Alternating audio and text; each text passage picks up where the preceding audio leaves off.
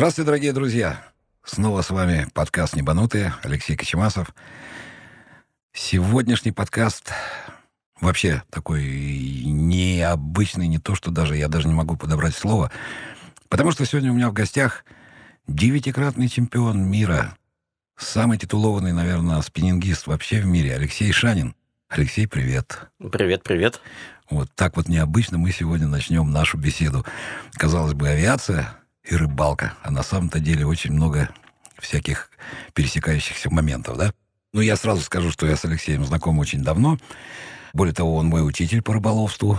А вот тут, кстати, можно поподробнее рассказать о том, как мы познакомились э, лично, потому что нашей личной встрече и знакомству предшествовала очень долгая предыстория. Вот расскажи, пожалуйста, да, это вот забавная такая история, потому что, казалось быть, летчик и спортсмен, такого тем более уровня. Вот расскажи, как это было? Ну, дело в том, что я хоть и обожаю рыбалку, не меньше, чем рыбалку, я обожаю и небо. Я по-настоящему, у нас подкаст называется «Небанутые», да? Да ты небанутый. Вообще на всю голову. Сейчас у меня небо... И рыбанутый, и, и рыбанутый. Абсолютно на всю голову. И у меня сейчас хватает в жизни и неба, и воды, и рыб, и всего. Но вот наша история знакомства, она действительно интересная, потому что э, в силу того, что я всегда увлекался авиацией, Естественно, лазил по интернетам, искал, где, чего, какую информацию найти. Вот э, была интересная в свое время программа на канале НТВ «Авиаторы», которую Алексей Пивоваров вел в то время. Я прям ни одного выпуска не пропускал, мне было все интересно, я прям вот с таким голодом э, ждал каждый раз, когда она выйдет. Да, все такое, как да. А потом совершенно случайно набрел на ЖЖ, где были великолепные блоги летчика Лехи. И вот мне... Черт возьми, кто такой? Э, до сих пор запомнился один э, интересный блог, по-моему, он назывался «Понасыпались». Ага. Это про Нижний Новгород, когда московская, московская зона вся была закрыта из-за груз, и э, в Нижний Новгород прилетело самолетов чуть ли не больше, чем там стоянок. Да, так и было. Там на полосу нерабочую ставили нас тогда. Да, вот и этот мне прям хорошо э, блог запомнился. И так получилось, что я за Алексеем Викторовичем следил, наверное, добрых 7 лет, но так оказалось, что Алексей Викторович за мной следил, да, потому да, что кстати. очень заядлый рыбак, и вот мы независимо друг от друга следили за блогами друг друга. Я писал про рыб, Алексей писал про самолеты, про, про полеты, про небо, конечно, завораживающие фотки. И вот так получилось, что в одной из соцсетей мы пересеклись. Да, ну, и... что-то было там... Я даже не помню, по-моему, как дискуссия какая-то между кем-то и кем-то была. Я говорю, так вот я там туда-сюда, Алексей меня спрашивает, только это вы, летчик Леха? Я говорю, а вы Шанин? И мы там за компьютером друг другу рты пораскрывали, да? Вот так и началось. Там. Да, и причем так э, мы очень стремительно дружбу завели, потому что довольно быстро мы полетали, и потом э, посимулировали на, на, тренажере. на тренажере полетали, да, и Airbus, и Boeing 737 попытались освоить. Э, мне это дело понравилось, но я ловлю рыбу, а летаю пассажиром. Самое интересное, что помнишь, как ты вот как интересно устроен мир, да, вот это там пяти или шести рукопожатий, когда ты прилетел сюда, и э, к Тимуру Сатарову мы поехали на маленьком самолете тогда тоже. Да-да-да, в Челаве. В Челаве тогда еще было, да, и Тимур Сатаров тоже, вот Алексей знаком очень хорошо с ним, тоже так покрутился, повертелся, с Тимуром полетал, а потом я стал Алексея все время допытывать, как ты в самолетах летаешь? Оказалось, что он летает больше, чем некоторые действующие пилоты. Расскажи мне, сколько у тебя... Нет, давай не так, потому что мы сейчас как-то вот галопом по Европам быстро-быстро. Все-таки Алексей Шанин — это в рыболовном мире имя. И имя, надо сказать, такое, оно и между рыболовами, и там летчиками, и трактористами, и танкистами, и столеварами, между всеми, всеми оно очень известно, потому что рыбалка для тебя это спорт, это жизнь, а для миллионов наших друзей мужиков, да, и всех остальных, и женщин тоже в том же числе, это хобби, причем такое, которое завлекает. Вот как ты пришел в профессиональный спорт рыболовный? А, я, наверное, начну издалека, вернее, зайду издалека. Ну, в спорт я пришел, конечно, не случайно, потому что у меня всегда было желание заниматься именно рыболовным спортом. Вот как говорят, там человек под какой-то звездой родился, и самое главное э, развивать э, те, наверное, э, ну, не, не навыки, а Желание. Желания, которые возникают в детстве. Вот у меня возникло в детстве желание ловить рыбу. Вот я ни о чем другом не хотел даже думать. И в детстве замечал, что своих ребят там из двора, когда мы ходим на рыбалку, я их облавливаю во много раз, потому что рыба это живое существо, которое нужно чувствовать. И вот с детства я рыбу чувствовал, какая бы она ни была, карасики, пескарики, щуки, окуни, всех рыб чувствовал, и я понял, что это мое. Есть такая дисциплина официального спорта, как рыболовный спорт. Mm. В Краснодарском крае на тот момент это была, ну так скажем, наверное, струя развития, мощная, восходящая струя, в которую я попал, когда закончил школу. И буквально в 2002 году всего лишь я участвовал в своих самых первых районных тогда еще соревнованиях, а уже в конце 2003-го, спустя всего лишь полтора года, квалифицировался в национальную сборную. С 2004 года и по сей день я действующий член национальной сборной по спингу. Вот так э, вот. Раз и просто-просто. Вот ты знаешь, я очень часто, когда я там с друзьями разговариваю, все время, ну, заходят разговоры о рыбалке, само собой, потому что, ну, мужики о чем говорят, да, когда о женщинах, о, о рыбалке, там, о бане и все остальное. Я все время тебя привожу в пример, ты очень хорошо сказал, я чувствую рыбу. Но так как я видел, как ты ловишь, да, мы с тобой на рыбалках вместе бывали, поэтому я все время, вот говорю, вот у меня есть друг, вот Леха Шанин, вот представляете, ну, я там все регалии называю, все говорю, вот он рыбу чувствует. Он в смысле? Я говорю, ну, в смысле так вот. Он говорит, забрасывает и говорит, сейчас вот щука, щука тут будет выходить. Здесь вот окунь, здесь судак. Он, да ладно. Я говорю, ну что ладно? Он говорит, ну, во-во-во, видишь, пошла. А я ничего не вижу. Помнишь, как мы в этом волшебном уголку, там, на лиманах, да, да, на Азовских?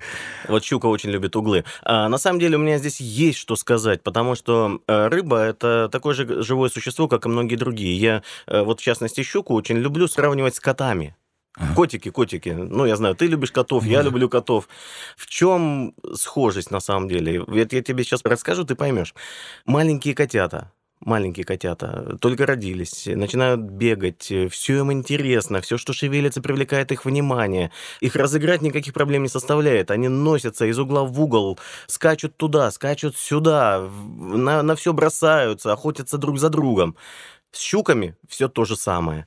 Маленькие щучки, карандаши, эти, да? карандаши, да, они бросаются на любую приманку, как она двигается, им абсолютно все равно. Они молодые, они все познают, они только учатся жизни, и все, что шевелится, как котят, так и маленьких щук, привлекает их внимание.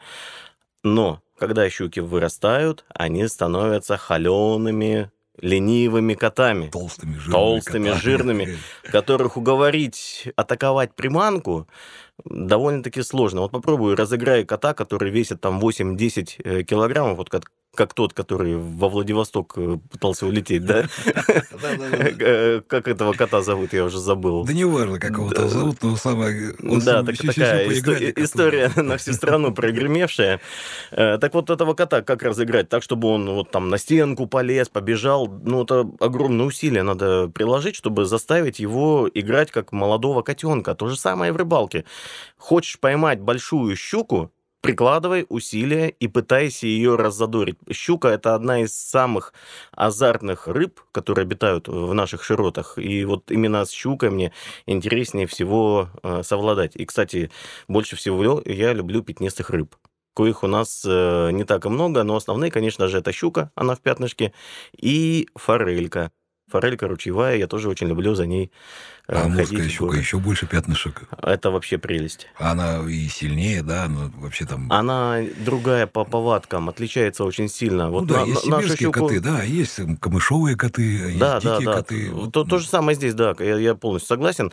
Нашу щуку поймал, взял ее под жабру, там в руках держишь, она не дергается. А так как змея, пытается вырваться, такая вот вся бешеная, ее в руки не, ну, возьмешь. Она сильная, она, она сильная, и при том она очень часто ловится на мощном течении. Нашу щуку заставить встать на мощную струю, да что бы она там забыла, она найдет какой-нибудь закуточек, там будет сидеть себе спокойно. Самое причем интересное, вот я тоже как-то, ну, на Дальнем Востоке, горные реки, на Бурее ловил, ну, за тайменем ездил, естественно, но это особая история, ты таймень ловил, ты знаешь, что это сильнее, наверное. Таймень моя болезнь. Это вообще, помнишь, я тебе как-то рассказывал, ты еще тогда не был, мы в Краснодаре у тебя были, я тебе говорил, что угу. вот я как-то на затомении ездил, говорю, там на 5-7 килограмм берет, И ты не понимаешь, что это, ну, то есть это бревно какое-то взяло, и он попер, попер, ты его не можешь остановить, то есть вот эти первые рывки все. Так вот самое интересное, что бурея, там, ты заходишь по колено по пояс, ты не можешь устоять, течение такое. Щука ловится то есть в течение которой, там, я не знаю, 20 километров в час, 30 километров в час, и там ловится щука. Да, меня это тоже удивляло. и э, три года назад амурскую щуку в Хабаровском крае я поймал на 10 500 именно в такое стремнение. Я забросил в самое настоящее тайменье место, там, где Думал, пере... щука. перекат переходит Думал. Э, в плес, и вот в этой струе у меня бахнула на воблер щука на 10 500, причем она мгновенно вылетела в свечку во весь рост, э, и я обомлел, когда увидел эту картину, она до сих пор у меня стоит стоит перед глазами в таком замедленном движении, это кайф, это просто кайф. Ну и, кстати, там таймение тоже очень хорошо половил крупных. Но ты же не только удивился там дальневосточным рыбам, их особенности и характер, да? Дальневосточная рыба, она другая совершенно. Хотя тот, тот же вид, ну, она, видимо, там подвиды какие-то есть вещи. Вообще река Амур, она уникальная. Там э, вроде бы все то же самое, но имеет несколько иные формы и э, сочетания. Да. Причем Амур, вот из всех российских рек, это самая богатая видами рыб. И, хи, и преимущественно хищными. И хищника, да. да. То есть там помимо стандартных наших там э, щука, сом, ну, жереха у них нет, но у них есть верхогляд. Да, тоже. И еще там есть такая интересная рыба, как желтощек. Желтощек, Да, это так, такой прям... Ауха. Сам, ауха – это окунь, а вот желтощек... Ну, тоже э, хищник. Э, карповая рыба, но это один из самых крупных карповых хищников. Он вырастает до 40 с лишним килограммов. Очень ну, крупная рыба. Верхогляда десятка, вот я видел, то есть, ну, в детстве, помню, 3-5 килограмм верхогляд, это вообще как здрасте, да, такие это... Ну, я думаю, нашим слушателям сейчас э, не совсем понятно, что это за верхогляд, очень рекомендую загуглить, если кто-то не видел эту рыбу, у нее внешность очень забавная, необычная рыба, глаза, глаза вверх, сидят, да, да. Как, как звездочет какой-то, да, да, рот вверх, э, глаза вверх, при этом это карповая рыба. И хищник. Хищник, Что да. удивительно. Ну, Ро... там очень много. А вот такие вообще экзотические виды рыб в Амуре обитают. Помнишь, как касатка? Да, да. Только она... Большой пескарь шипастый. Ну, скользкий, желтый, да, и похож на акулу. И с, а, еще к... скрипуном называется. Коса... Касатка, касатка, да, это, да. это я с другой рыбой перепутал. Ну, это конь, ты имеешь Конь, да, да. Есть конь, он как большой пескарь. Как большой очень огромный похож, пескарь, да. да такой. А касатка, да, она очень необычная. Вот реально, на, на, да, да, да, на акулу похоже, очень похоже. А еще плеть есть. Как акула-нянька. Да-да-да, вот угу. такая. Ну, она по форме, она небольшая совершенно там, но такая прикольная рыбешка. И причем она ловится на все. То же самое. Она и там на червяка ловится, и на блесны ловится. То есть она ее не поймешь, хищник она или там травоядная муму там какая-то, я не знаю. В этом году мне, кстати, довелось пролететь вдоль Амура на вертолете практически от э, Николаевска на Амуре до Хабаровска. И вот мы приземлились в аэропорту Хабаровска, и в районе как раз Хабаровского аэропорта, там, где на взлетно-посадочной полосе глиссада, по-моему, 23-я полоса там, если не ошибаюсь. Ну, это Хабаровск новый ты имеешь Да, Хабаровск новый. С севера шли, да. Да, вот э, там очень хорошая локация для фотографирования Амура, потому что в районе Хабаровска Уже сливается с э, Уссури, да. да, и там такие шикарные разливы. Я вот когда смотрю, кстати, еще одна очень интересная рыба, это амурский змееголов. Ну, это вообще, я даже... Ты знаешь, вот э, я змееголова ловил, ну, в детстве. То есть я вот в таком уже будем говорить, э, зрелом возрасте, когда мне было за 30, мне не попадалось, потому что специально не ездил. А, ну, у меня Папа был с Хабаровска, там бабушка, дедушка. Я очень часто там жил, и, видимо, любовь-то к рыбалке мне дедушка привил, потому что он этим занимался. И вот в заливных лугах, когда, э, как называется, когда разливается река? Половодье. Половодье. Вот, что-то я аж забыл, да, заволновался. Вот, и в половодье, вот в этих всех, казалось бы, трава, воды по колено, и вот я как-то что-то тоже там ловил-ловил, карасей ходил ловить. И тут хватает эта, эта рыба, змееголов, я ее вытаскиваю, и я не понимаю, то ли это рыба, то ли это животное. Да, действительно, это реально животное, потому что э, змееголов, он двояко дышащий. Ему, э, в принципе, не имеет существенного значения содержание кислорода в воде. Ну, все рыбы э, дышат ну, да. растворенным в воде кислородом, а змееголову это, в принципе, не требуется. Жабры мокрые, и этого достаточно. У него есть в ротовой полости сверху аппарат, который работает как наши легкие. Он поднимается, глотнул атмосферного воздуха и спокойно себе из этого атмосферного воздуха генерирует жизненно важный кислород. То есть вот такая Амфибия, рыба, короче да, рыба-амфибия удивительная. Я каждый год летаю, ну, не в Хабаровск, а во Владивосток, э, езжу на Ханку, там есть великолепная... Ханка такая, ну шикар- Это просто жемчужина Дальнего Востока, шикарная там птиц огромное количество, но змееголов там неимоверное множество. И вот в прошлом году я слетал в августе туда на полторы недели, поймал за 12 дней рыбалки, даже меньше 12, там тайфун еще приходил, ну, не суть. Э, 10 дней рыбалки, гру- грубо говоря, 118 штук. А я следил за тобой, когда ты Самое за днем там интересное... рекорды бил свои Э, личные. Вот, вот, вот, в этом-то Да-да-да. и дело, что самое интересное, абсолютно каждый день я ловил змееголова за 6 килограммов. И несколько раз улучшил свой собственный рекорд. У меня был до этого 6560 змееголов, потом я поймал на 6700, 6900 и самый большой 7205. Вот такой здоровенный прям, ух. Я э, в Инстаграме выкладывал фотки этих э, рыбин, и многие подписчики, кто э, не знал, что такие рыбы вообще существуют, тем более у нас в России Да-да-да. живут, Да. они, а что это за животное вообще, или фотошоп, это где ты такую а, там рапа ему поймал. А на самом деле, да, вот и причем на Ханке их сейчас да, реально много, и популяция не убывает. Ну, то есть вот я знаю по своим приазовским лиманам, когда все стали вдруг ловить внезапно щуку в больших количествах, ее уничтожили очень быстро, к сожалению.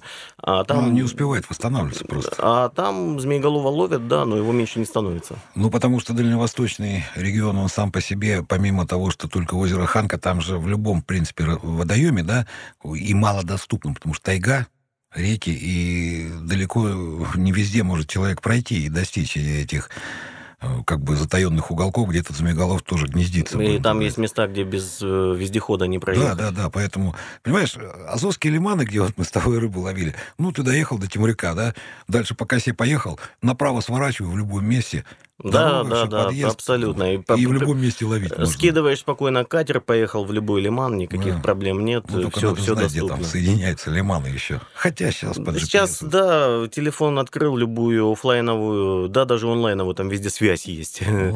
Э, Любую карту открыл, и без проблем все доступно. Леш, вот смотри, вот ты говоришь, мы там на озеро Ханка, там в Николаевск на Амуре, в Ирландию, там во всякую Чехословакию.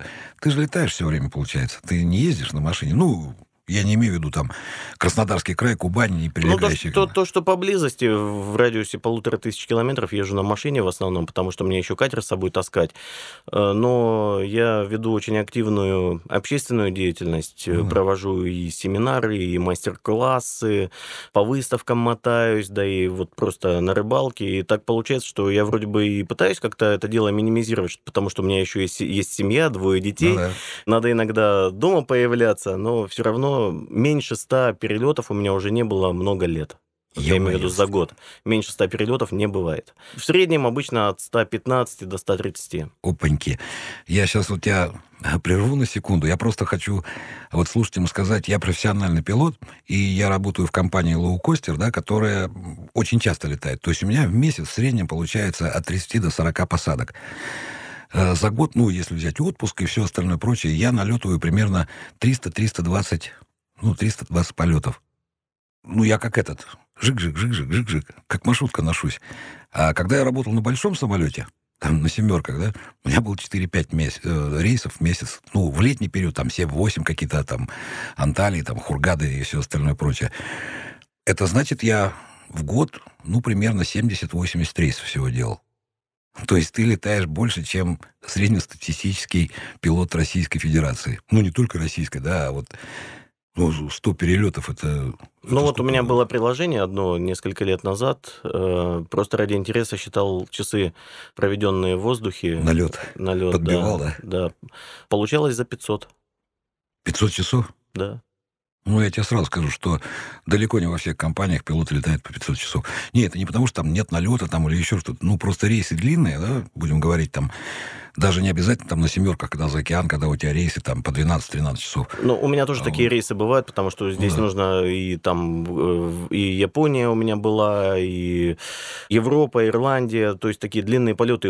Та же Куба, кстати. Э, Длинные полеты, они бывают довольно часто. И наш Дальний Восток. У меня один год, вот как раз когда я вел эту статистику, у меня Дальний Восток на самом деле дал очень много, потому что у меня там за год было э, только дальневосточных рейсов, 5 полетов на Дальний Восток. Ну, понятно, 15 да, часов туда-сюда, только сразу дает, а 5 на 15 уже 100 часов ты налетал. Вот оно, да, и набегает. Хотя вот как-то оно все равно незаметно получается, при всем при том, что я провожу огромное количество времени в воздухе, я умудрился, вот в прошлом году у меня статистика по рыбалкам тоже ведется, потому что я активный блогер по рыболовной тематике. Не ругайся.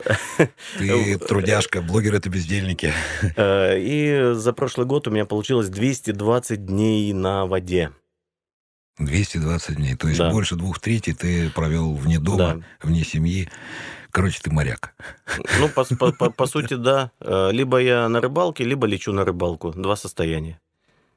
Леша, как ты перевозишь? Вот, ну, понятное дело, что когда ты там в машине с катером со своим, это все ясно, ты можешь взять сколько угодно снастей своих, а вот ты летишь на Дальний Восток. Опять ты же летишь не с одним спиннингом, да, понятное дело, потому что рыбалка разноплановая.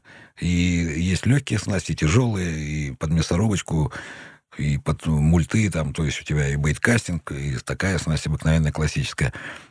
Приманок, ящик. Потому что ты, опять же, летишь не с одной, да, как ты возишь все это? Вот как ты в самолет это все протаскиваешь? В самолете запрещены там Здесь хочу сделать важную оговорку, потому что в силу того, что я летаю очень много, я, конечно же, пассажир привилегированный, у меня повышенная норма провоза багажа, и я этим очень активно пользуюсь.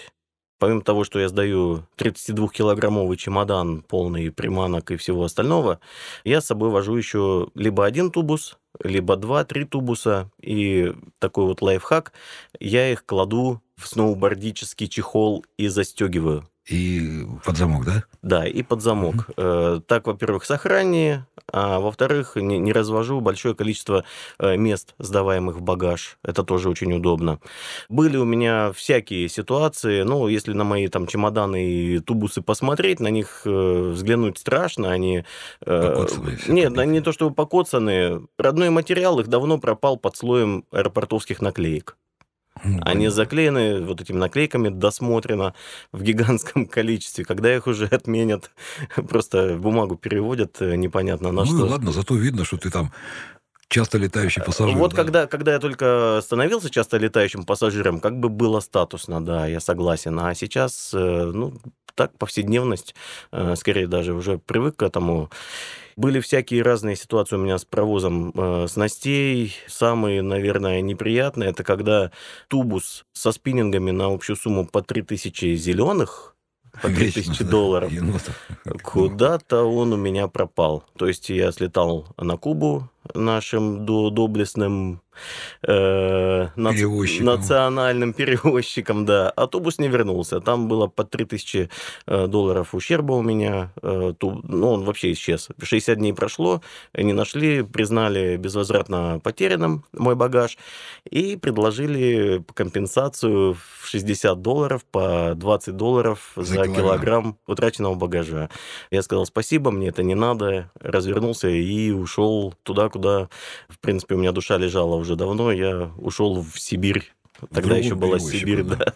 Ушел, ушел в Сибирь, и, собственно, по сей день я летаю там. Вот тоже тема, да, такая а, она очень скользкая. Ты знаешь, вот многие люди спрашивают, часто задают вопросы.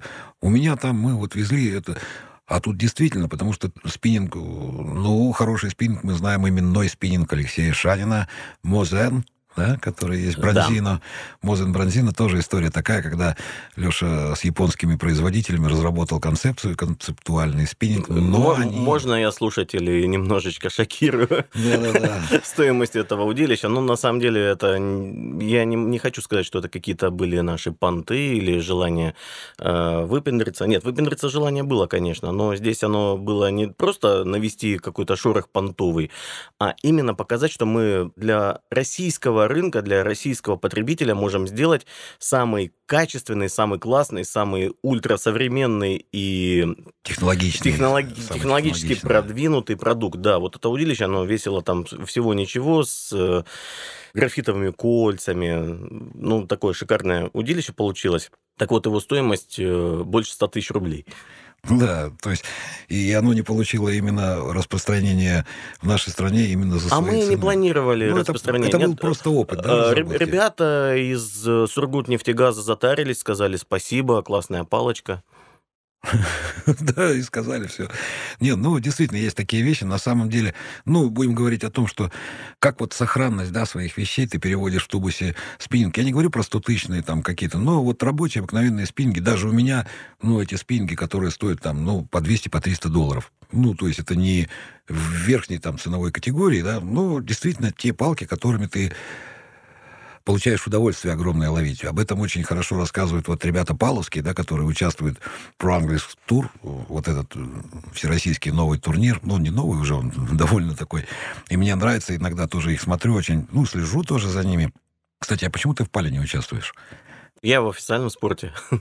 А, то есть там коммерческий, да, такой? Это, да, это, это коммерческий турнир, и там нет той иерархии, которая есть э, в спорте. Я объясню, чем отличается. Вот коммерческий турнир, туда может заявиться любой желающий, и имея свою инфраструктуру определенную, там, тягач в виде мощной машины, мой, хороший ну, средства, катер. Говоря, да, да, хороший катер с снасти, рыбопоисковую электронную систему.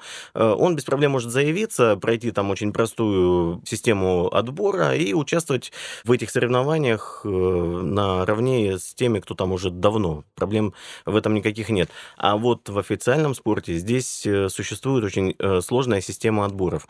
Как новичку вообще попасть на чемпионат мира? Вот mm-hmm. тоже вопрос такой да, да, довольно распространенный. Да? Сначала нужно выступить на своих региональных соревнованиях, на небольших, потом попасть на чемпионат края или области. Если там квалифицировался, заработал разряд, попадаешь на общероссийские соревнования, а призеры общероссийских соревнований являются кандидатами в сборную России и проходят систему отбора э, в национальную сборную. Вот так э, система это работает. Поэтому только в официальном спорте можно получить титул. В коммерческих турнирах этого не бывает. Э, я ни в коем случае не против коммерческих турниров, это очень классно. В любом случае здорово, когда вокруг нашего движения происходит вот... Не, ну любое движение это жизнь, да, любое движение. Конечно, и... чем больше соревнований, э, тем лучше, тем сильнее будет вообще э, правильное направление рыбалки. Именно вот хочу подчеркнуть правильное направление, потому что у нас да. еще и неправильное направление. Поэтому любые соревнования это классно, но у меня свой выбор, я участвую только в официальном спорте. Ну, понятно. Причем меня, вот, знаешь, часто задают да какой рыболовный спорт, какой может быть спорт? Ну, закинул удочку лови. Я говорю, ну, так говорят дилетанты, вас, ну, что там летать, да, сел самолет и летать. Да что там ловить, наливай Симу, да пей. Симуляторщик сел, да, наливай да пей, да, как говорят, что там летать-то. То же самое и здесь, когда люди говорят, вот, да я в симуляторе, там я все знаю, туда-сюда. Я говорю, вы знаете, вот самый интересный момент получается, когда второй пилот сидит в правом кресле, он отлетал там 3000 часов, и он не может на командира претендовать даже. Почему? Потому что у него не получается, у него нет вот не то что стремления, может быть, может быть и стремление в той части, да. Ведь спорт это труд. Это Любая работа огром, это огромный, огромный труд. труд. Огромный. Люди говорят, ну а что там рыбу ловить? Я вот возвращаясь к тому, что я говорю, вот у меня друг Леха Шанин, он рыбу по заказу может ловить. Он знает, вот здесь вот щуку можно поймать, вот здесь вот можно... Когда мы поехали с тобой на Головлинную речку, мы там ходили, что-то ловили, ловили, ты говоришь, так, я пойду сейчас большого головля поймаю. Ну, как вот на речке, вот, пойду большого головля пойму. А может, там схватит у тебя не голова, а щука. Но ты кидаешь туда под какие-то корни, и там залетает больше килограмма этот голавль. Откуда ты знаешь, что он там живет? Ну, то, что его дом там, это известный факт, потому что маленькая речка, везде меляки, а тут яма больше метра глубиной, да еще и подмытые корни. Конечно же, он там живет.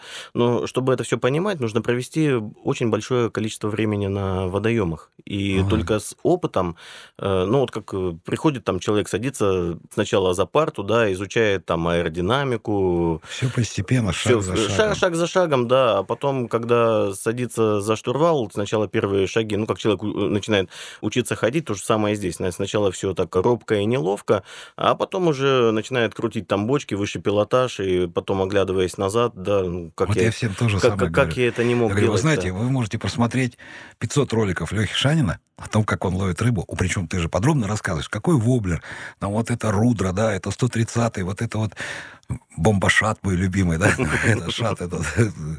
Кстати, он чей, я не помню. Пантун 21. Пантун 21, да, он такой вот до сих пор сохранился у меня. И, и я им ловлю, я им окуней душу. Э, щуку надо душить, щука его тоже очень хорошо кушает. Ну, как-то вот на окуне меня пробило с ним. Так вот я к тому, что можно просмотреть 100 миллионов твоих роликов этих, которые ты точно все показываешь, как забрасывать, в каких местах, рассказываешь там о гидросостоянии водоема в данный момент, что тут миляк, здесь вот сейчас воды прибыло, здесь трава, здесь как ловить. А потом взять спиннинг, прийти и ничего не поймать. Потому что, ну, это вот как то же самое в симуляторе, да, ты можешь изучить все. Это будет помощь, потому что ты замечаешь, вот я же смотрю все равно твои ролики, как ты ловишь пятнистых рыб, форель. Ага, смотрю, к тебе приехал с Настей «Здрасте». И ничего не Николай Алексеев. Да, Коля Алексеев подъехал там, и вы там с ним забрасывали, забрасывали. Ну, ты все равно поймал рыбу. Ну, вымучили 7 штучек за три дня. Погода была никакая, он забился под эти коряги и не хотел, не хотел ничего. вылазить оттуда. Ну, тут все равно в любой ситуации можно найти какой-то выход. И, ну, есть определенные механизмы, как рыбу расшевелить. Не обязательно кидать там какую-то гранату или еще что-нибудь.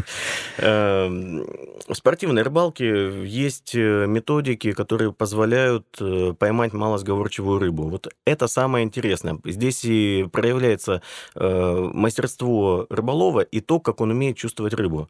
Поймаешь ты сегодня при плохой погоде, когда рыба сидит дома, чай пьют, или нет?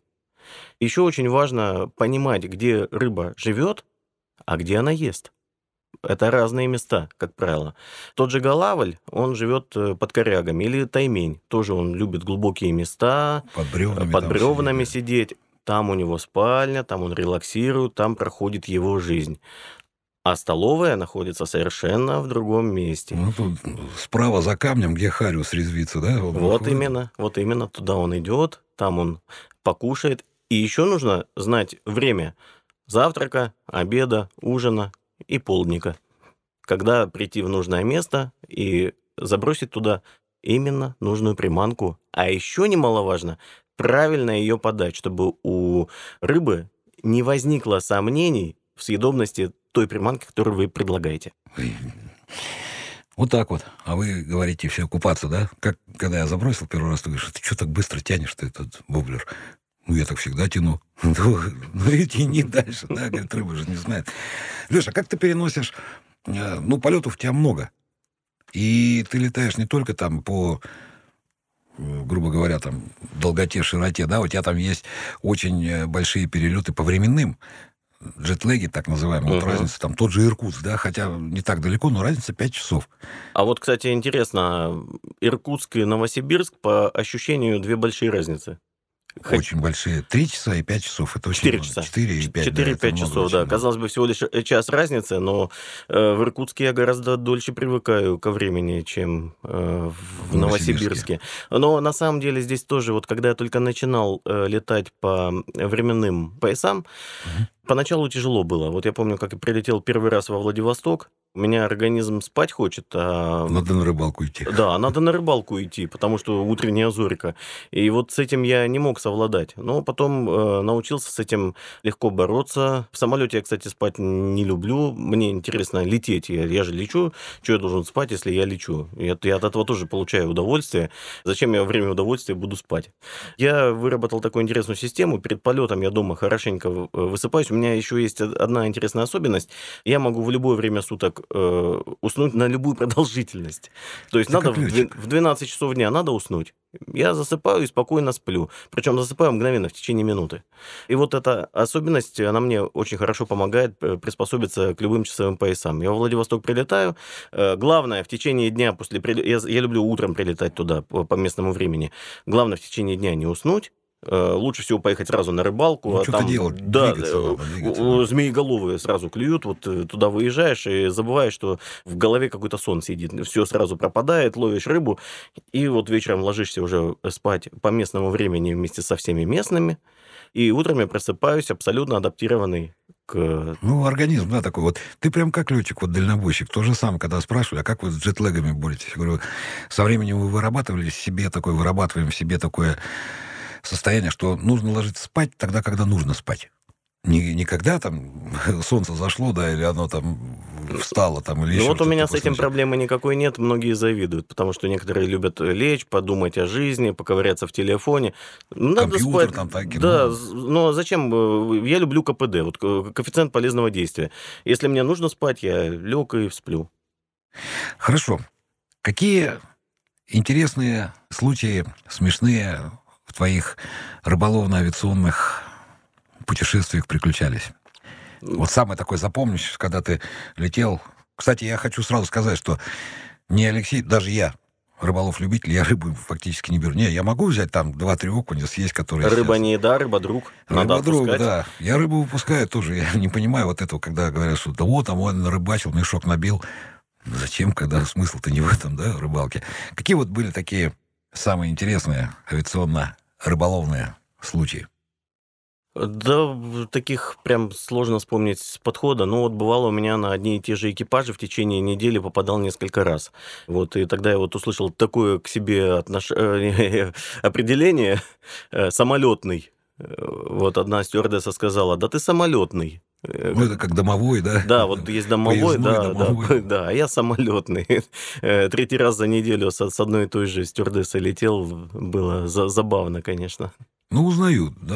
Вот как Леша Горячев, да, у нас летает, то же самое, он там постоянно в Уланде, он говорит, о, сегодня вот там Люся, Вера, там Катя, и все, они узнают, он говорит, Леха пришел опять, говорит, «Ну, когда же ты налетаешься, там самолет, ну, как этот, говорит. Но, ну, кстати, экипажи часто узнают, потому что все равно лицо э, мелькает постоянно перед глазами и запоминают, э, естественно. Ты боишься летать? У тебя есть фобия какие-нибудь? Абсолютно нет. Э, я каждый полет, ну, как на рыбалку. Я фанат рыбалки, не меньший фанат неба. Я люблю самолеты. Самолеты для меня, э, я к ним отношусь как и к рыбам. Они для меня какие-то одушевленные существа. Самолет это не техника, это друг. Это правда. друг, да, да, да. И вот э, я, кстати, даже по бортовым номерам знаю те самолеты, на которых э, летаю. Есть те, на которых я летал и по два десятка раз, и больше. Ну, потому что парк самолетов компании ограничен, поэтому они ротируются все время время, и ты никуда не денешься. Да, конечно, но вот сейчас выводятся какие-то по э, возрасту из парка. Э, жалко, конечно, но зато пополнение новыми. Э, новое всегда лучше. Я, кстати, в этом плане не совсем консерватор. Я люблю все новое, люблю изучать, и поэтому к таким обновлениям отношусь очень хорошо. Какие ближайшие твои путешествия намечаются, Лех? Ближайшие, наверное, тут по месту повозиться. Калининград, Санкт-Петербург, Самара, Екатеринбург. Потом семинары проведу серию. Это тут уже, кстати, прибавится и Сибирь, Дальний Восток. Ну, а наступит э, лето, тут уже э, рыбалки. В этом году хочу на Красноярском водохранилище порыбачить. Там большие щуки на рудру, кстати, ловятся. Приеду. Поехали. И хочу, пользуясь случаем, тебя пригласить еще порыбачить где-нибудь, либо на Волге, либо у нас в Краснодарском крае на Лиманах. Я промолчу, потому что я хочу приехать. На выставке будешь? Обязательно. Выставка прямо уже совсем скоро. Да, с 20 по 23 февраля в Москве будет, ну, Всем сразу скажу, что охота и рыболовство. Если вдруг кто-то со мной хочет э, пообщаться воочию, милости просим. Стенд D1, компания Дайва. Хорошо, не вопрос. Ну что ж, Первая часть марлезонского балета завершается. К сожалению, время, Леша, у нас подходит к концу. А я напоминаю, что сегодня в гостях многократный, девятикратный чемпион мира Алексей Шанин, самый известный рыболов в России – ну, у вас там несколько человек, да, известных. Ну, сегодня ты ко мне пришел в гости. Я Андрея Петерцова тоже, думаю, там приглашу, поговорим с ним о джиге. Ты все-таки у нас воблерист, профильный такой, да? Я многими способами ловлю. Я знаю, но твой профиль... Воблеры люблю, воблеры для души. Твое. Напоминаю, был Алексей Шанин, подкаст «Небанутые». Оставайтесь с нами, подписывайтесь. Спасибо, Алексей. До следующей встречи. Всем пока.